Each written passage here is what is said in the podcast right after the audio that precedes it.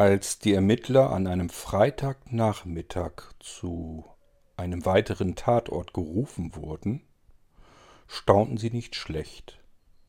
Eine Frau lag in einer Böschung, Gras, ein wenig Büsche, weit und breit sonst aber nichts.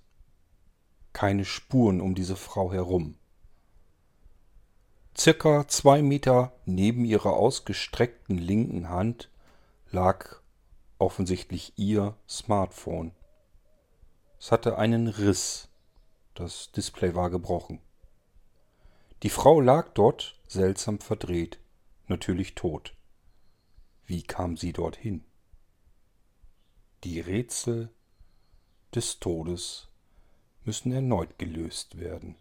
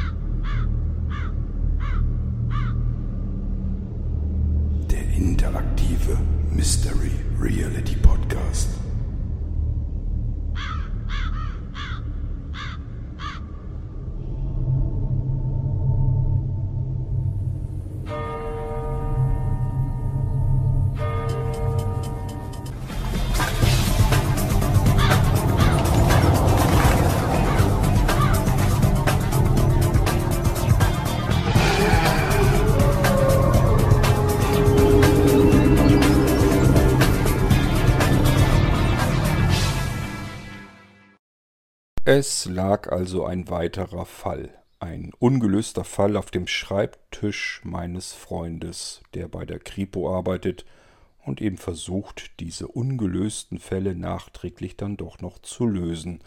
Ab und zu fragt er mich dann um Hilfe, die ich ihm natürlich nicht verwehren möchte. Mir machen solche Rätsel auch durchaus Spaß, auch wenn sie natürlich nicht wirklich mit Spaß verbindbar sind, denn irgendein Mensch ist meistens zu Schaden gekommen, so wie auch in diesem Fall. Warum lag also nun diese Frau so seltsam verdreht in der Böschung? Rings um sie, um sie umzu nur Staub, Schmutz, Dreck, Sand, Gras und ein paar Büsche. Relativ wenig Vegetation. Die nächsten Bäume standen etliche Meter weit entfernt. Wasser war erstmal so gar nicht zu sehen. Offensichtlich ging hier irgendwann mal ein Bahndamm lang, aber selbst die Schienen waren hier schon mittlerweile abgerissen und verschrottet worden. Man konnte nur noch erahnen, dass hier wahrscheinlich irgendwann mal eine Bahnstrecke entlang ging. Und an dieser Bahnstrecke, an dieser Bahnstrecke lag nun diese Frau. Natürlich tot, das konnte man sofort sehen. Sie lag zwar auf dem Bauch, aber ihre Arme und Beine waren so seltsam verdreht und auch der Kopf und Hals, dass man schnell erkennen konnte, hier macht es keinen Sinn mehr, irgendwelche Reanimationen durchzuführen. Im Bericht meines Freundes stand auch drin, dass es an diesem Freitagnachmittag, wo diese Frau aufgefunden wurde und das Ermittlerteam zum Tatort gerufen wurde, an diesem Freitag war es sonnig schönes Wetter. Allerdings hatte es am Vormittag zuvor noch geregnet. Die Sonne ist erst spät am Nachmittag hereingebrochen. Lange konnte diese Frau noch nicht dort liegen. Es gab noch keine Anzeichen der Verwesung oder sonstiges, worauf man schließen konnte, dass diese Frau schon längere Zeit dort liegen würde. Ein Jäger hatte sie dort gefunden. Er war dort lediglich spazieren gegangen und wollte in sein Revier und hat dann eben diese Frau entdeckt und natürlich sofort die Polizei angerufen. Der Fall konnte so erstmal nicht gleich aufgedeckt werden. Und somit hatte mein Freund auch mich dazu gerufen, ob ich ihm helfen könnte. Jetzt zu Anfang, wir haben das Rätsel dann gelöst, aber zu Anfang kann ich euch die das Rätsel jetzt noch vor euch habt, kann ich euch ja einen kleinen Tipp geben. Und zwar musste diese Frau sterben, weil sie viel zu lange mit ihrer Freundin telefoniert hatte. Ja, seltsamer Hinweis und man kann sich nicht so recht vorstellen, wie ein zu lang geratenes Telefonat lebensbedrohlich werden könnte, aber tja, die Lösung des Rätsels folgt gleich. Es dauert nicht ganz lang. Das Rätsel konnte übrigens schon an Ort und Stelle gelöst werden, mehr oder minder.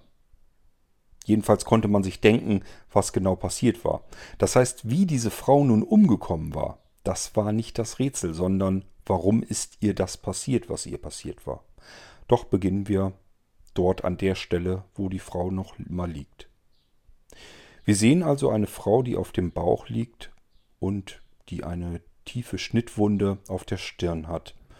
Die Schnittwunde an der Stirn wird aber sicherlich nicht das Problem gewesen sein. Also zumindest nicht das, woran sie gestorben ist, sondern irgendwie muss sie hier gelandet sein, mit hoher Wucht. So sah es jedenfalls aus. Ringsherum gab es keine Spuren, weder eines Verbrechens noch überhaupt irgendwelche Spuren, auch keine Fußspuren oder Radspuren oder irgendetwas. Und die hätte man ansonsten durchaus gesehen denn am Vormittag hatte es ja nun mal geregnet. Das heißt, der Boden war nicht ganz trocken, sondern hatte noch sehr viel Feuchtigkeit und aufgrund dessen, man konnte das sofort erkennen, weil man selbst Spuren dort hinterließ, hätte man auch andere Spuren sehen müssen. Die waren aber wie gesagt nicht vorhanden. Wie kam diese Frau nun dorthin? Ich will euch das Ganze Szenario nochmal kurz beschreiben. Diese Frau lag also auf dem Bauch. Der linke Arm war seltsam verdreht, ausgestreckt, von ihr aus gesehen zu sagen, sozusagen nach links oben, schräg von sich weg zeigend.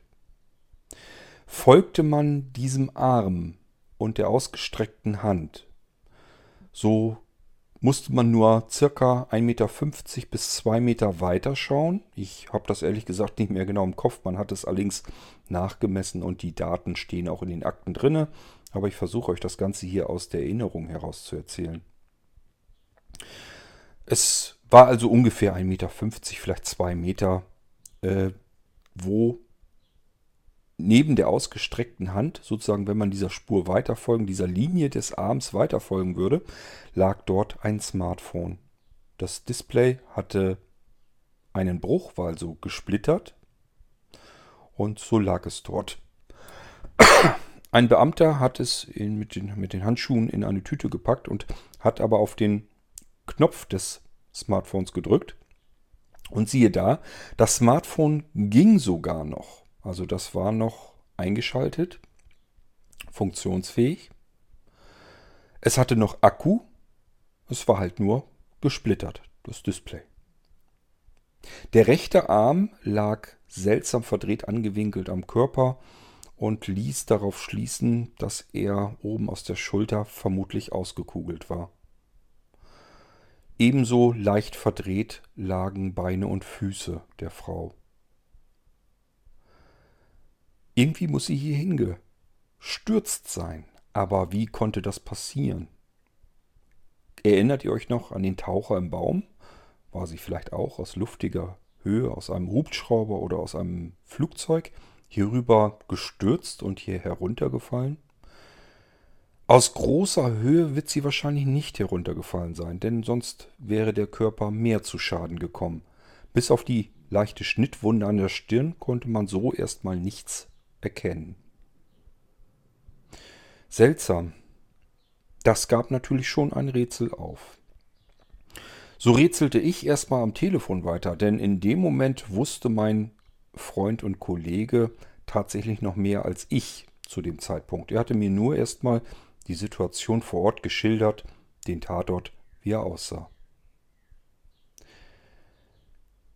Es gab kein Gewässer, es gab auch keinen Wald, es waren einige einzelne Bäume, die waren allerdings etliche Meter weit entfernt, nur diese trockene Böschung. Böschung ließ mich aber schon das erste Mal aufhorchen, und ich fragte ihn, wo befinden wir uns? Er sagte, es scheint so, als wenn dort früher ein Bahngleis entlang ging. Und ich meinte dann nur, wenn das eine Böschung ist und es ging ein Bahngleis dort lang. Ging denn diese Böschung vielleicht auch irgendwo an einer Stelle nach oben? Gab es einen Weg, eine Straße in der Nähe? Und er meinte dann nur, so, wenn man jetzt direkt daneben stand, neben der Leiche, konnte man davon erstmal nichts sehen. Die Frau war mitten in der freien Natur. Allerdings konnte man sehen, dass über dieses Gleis eine alte, kleine, schmale Brücke verlief. Und eine Böschung ging nach oben. Somit hatte ich ihn gefragt, ob die Beamten die Böschung nach oben gekraxelt wären, zur Straße hin. Was er bejahen konnte. Das heißt, die Beamten vor Ort sind die Böschung hoch und tatsächlich führte eine Straße nach oben über diese Bahngleise herüber. Und dort konnte man nun auch sehen, was wahrscheinlich passiert war. Zwar noch nicht ganz genau weshalb, aber immerhin konnte man nachvollziehen, was der Frau widerfahren war. Oben war ein Szenario zu sehen, wo an einem Brückenpfeiler ein Auto vorgeknallt war. Die Schnauze des Autos war eingeditscht, die Scheibe war heraus und so wie es aussah, war diese Frau schlicht und ergreifend nicht angeschnallt. Andere Personen konnte man so weit nicht sehen. Sie hatte weder Mitfahrer offensichtlich, noch waren andere in diesen Unfall verwickelt. Die Spuren auf der schmalen Straße ließen jedenfalls nicht darauf deuten, dass ein anderes weiteres Fahrzeug in diesen Unfall verwickelt war. Es war auch kein weiteres Fahrzeug so zu sehen und niemand hatte einen Unfall gemeldet. Warum also ist die Frau gegen diesen Brückenpfeiler mitten auf der Brücke gegengedonnert? Warum war sie nicht angeschnallt? Nun gut, das sind viele nicht. Offensichtlich ist sie gegen diesen Brückenpfeiler und da reichte dieses, diese leichte Wucht wahrscheinlich schon aus. Ich glaube nicht, dass sie über diese Brücke besonders schnell herübergefahren ist. Die Brücke ist fast so schmal wie das Auto selbst. Wenn sich zwei Autos auf dieser Brücke begegnen würden, müsste ein Auto zurücksetzen. Allerdings konnte man, bevor man die Brücke überquerte, natürlich schon so weit nach vorne schauen, dass man sah, ob auf der anderen Seite auch ein Auto entlang fuhr. Man musste sich nur einig werden, wer zuerst über diese Brücke drüber fuhr. Man konnte also nicht davon ausgehen, dass die Frau in einen Unfall verwickelt war und deswegen ausweichen musste. Auch wird es sicherlich keinen Wildwechsel direkt auf dieser Brücke gegeben haben, so dass sie auch deswegen nicht ausweichen hätte müssen. Sie war nun also gegen diesen Brückenpfeiler gedonnert.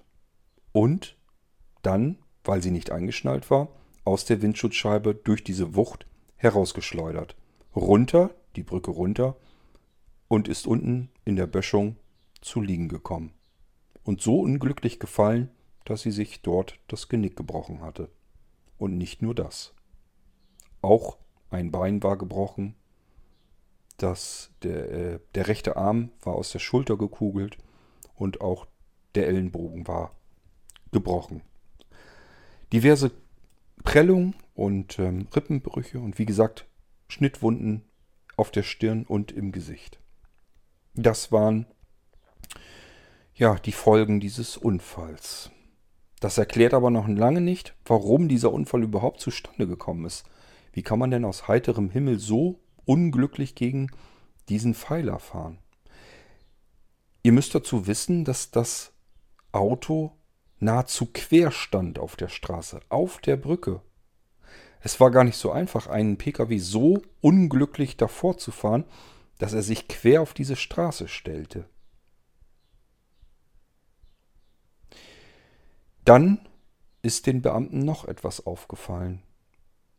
Und zwar fehlte das hintere linke Rad.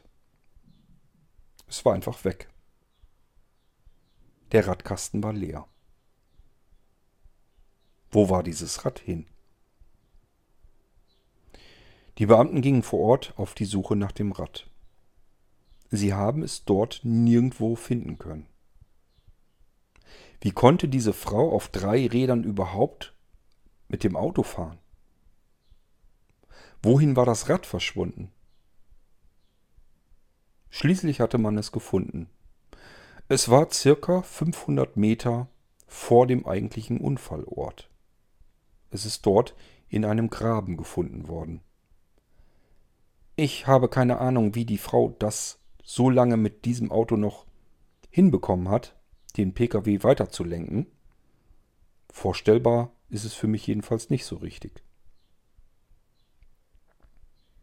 Das Wagenrad lag also im Graben. Na gut, nun gut, vielleicht waren es auch nicht wirklich 500 Meter, vielleicht waren es nur 300 Meter. Aber nichtsdestotrotz, auch das ist eine Strecke, die eigentlich unvorstellbar ist, auf drei Rädern entlang zu fahren, eine schmale Straße. Scheinbar hat die Frau es nicht gleich gemerkt. Ob man es wirklich nicht merkt, wenn man auf drei Rädern fährt? Ich konnte es mir nicht vorstellen. Passiert ist es jedenfalls so. Und dann ist das Auto offensichtlich so weit ins Trudeln gekommen, dass sie ihn, also ihren Wagen, nicht mehr beherrschen konnte und eben gegen diesen Brückenpfeiler fuhr. Wäre sie angeschnallt gewesen, wäre überhaupt nichts passiert. Der Wagen wäre sicherlich kaputt gewesen. Er war total schaden.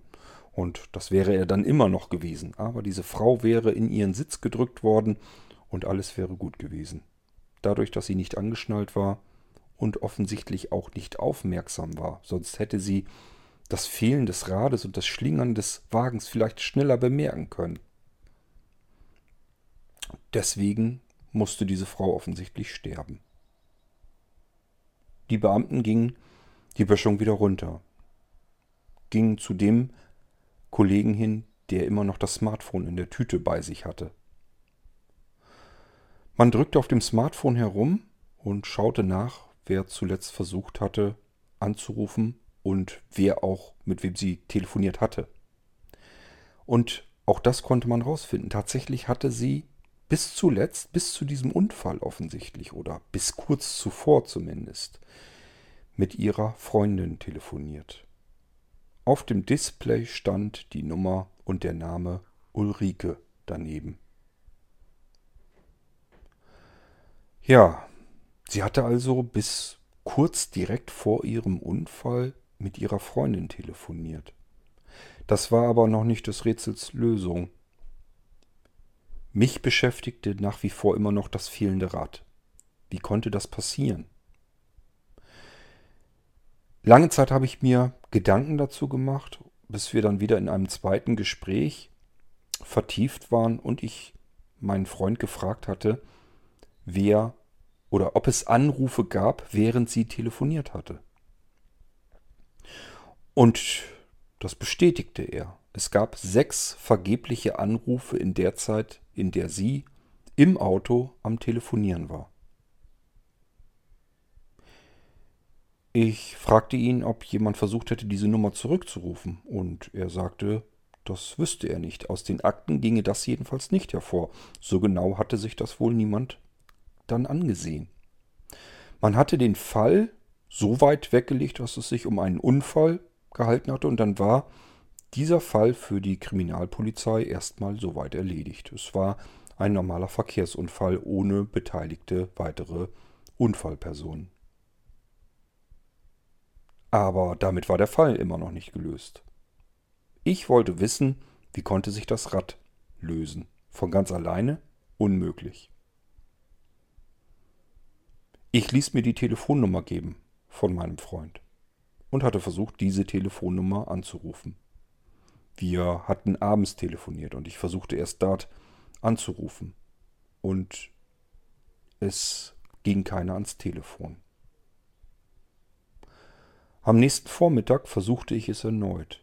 Und ich wurde verbunden. Eine nette, freundliche Dame meldete sich, und ich erfuhr, dass es sich hierbei um eine Kfz-Werkstatt handelte. Ich befragte sie nach dem Pkw und ich befragte sie nach der Frau und ob sie sich erinnern würde, ob diese Frau am Freitag Nachmittag bei ihnen gewesen wäre, um ihr Auto aus der Reparatur zu holen. Was diese Frau nach Nachfragen bei den Kollegen dann bestätigen musste. Und ich fragte sie, ob es irgendwelche Probleme gab, weswegen man versuchte, sie vergeblich anzurufen. Zuletzt suchte sie den Meister heraus, der das Auto sozusagen kontrolliert hatte. Ein Geselle hatte sozusagen die Reparaturen durchgeführt und er hatte zum Schluss alles nochmal nachgesehen und kontrolliert und den Wagen so rausgegeben. Und in der Tat konnte er sich daran erinnern, dass die Schrauben nicht festgezogen wurden, sondern nur mit der Hand leicht reingeschraubt wurden und das linke Hinterrad schlicht und ergreifend nicht befestigt war. Als er dies feststellte, dachte er, er hatte es gleich festgestellt. Die Frau war noch nicht lange vom Hof runter. Und somit hoffte er, dass er sie noch erreichen könnte. Sie hatten ihre Mobilfunknummer und hatten versucht, sie auf ihrem Smartphone anzurufen. Leider war die ganze Zeit ein Besetzzeichen. Sie hatte auch leider die Funktion deaktiviert, dass sie mitbekommen hätte, dass jemand auf einer weiteren Anleitung versuchte, sie zu erreichen. Und somit hatte sie nichts davon mitbekommen, dass dieser Meister der Werkstatt dringend versucht hatte, sie anzurufen. Da sich nichts weiter getan hatte und er dann zuletzt nach dem sechsten vergeblichen Telefonanruf auch vergessen hatte, dass er da nochmal hätte anrufen sollen und er hatte sich einfach gedacht, es wird schon alles in Ordnung gewesen sein und vielleicht hatte sich der Geselle auch geirrt, der gesagt hatte, dass er vergessen hätte, die Schrauben anzuziehen. Also wahrscheinlich alles in Ordnung. Dass die Frau bei diesem Unfall ums Leben gekommen war, hatte ihn ganz klar und deutlich, das konnte ich am Telefon sofort bemerken, absolut schockiert. Er fühlte sich sehr schuldig, weil er den Wagen hätte kontrollieren müssen. Ich versuchte ihm klarzumachen, dass er nur wenig Schuld daran hätte, denn hätte diese Frau jetzt nicht die ganze Zeit mit ihrer Freundin während der Fahrt, was man sowieso nicht soll, telefoniert, dann wäre überhaupt nichts passiert. Und wäre diese Frau angeschnallt gewesen, auch dann wäre überhaupt nichts passiert. Und somit konnte ich das Rätsel lösen. Die Frau musste sterben, weil sie zu lang mit ihrer Freundin schnatterte. Was bringt uns die Lösung dieses Rätsels? Ganz einfach. Wenn ihr Auto fahrt, lasst das Telefon bitte aus der Hand heraus. Und wenn ihr von der Werkstatt kommt, dann lasst die Leitung frei, falls mal etwas ist und die Werkstatt, Werkstatt euch dringend warnen möchte. Und vor allem bitte schnallt euch immer an im Auto. Es ist lebensnotwendig. Das war ein weiteres Rätsel, das wir lösen konnten. Diesmal sogar relativ schnell, denn die Dinge, die dort vorhanden waren, waren relativ offensichtlich. Ich bin gespannt, welchen Fall ich euch zum dritten erzählen kann. Genug gibt es ja davon. Von den Rätseln des Todes.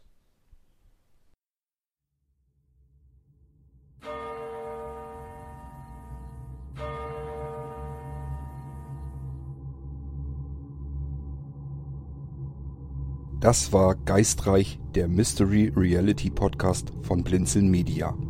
Wenn du uns kontaktieren möchtest, dann kannst du das sehr gerne tun per E-Mail an podcast.blinzeln.org oder aber über unser Kontaktformular auf www.blinzeln.org. Blinzeln schreibt man in unserem Fall immer mit einem D in der Mitte. Du kannst uns auch sehr gerne auf unseren Podcast Anrufbeantworter sprechen. Den erreichst du in Deutschland über die Telefonnummer 05165 439 461. Wenn du aus dem Ausland anrufst, dann ersetze einfach vorne die 0 gegen die 0049 für Deutschland. Wir bedanken uns für dein Zuhören und freuen uns schon darauf, wenn du auch beim nächsten Mal wieder mit dabei bist.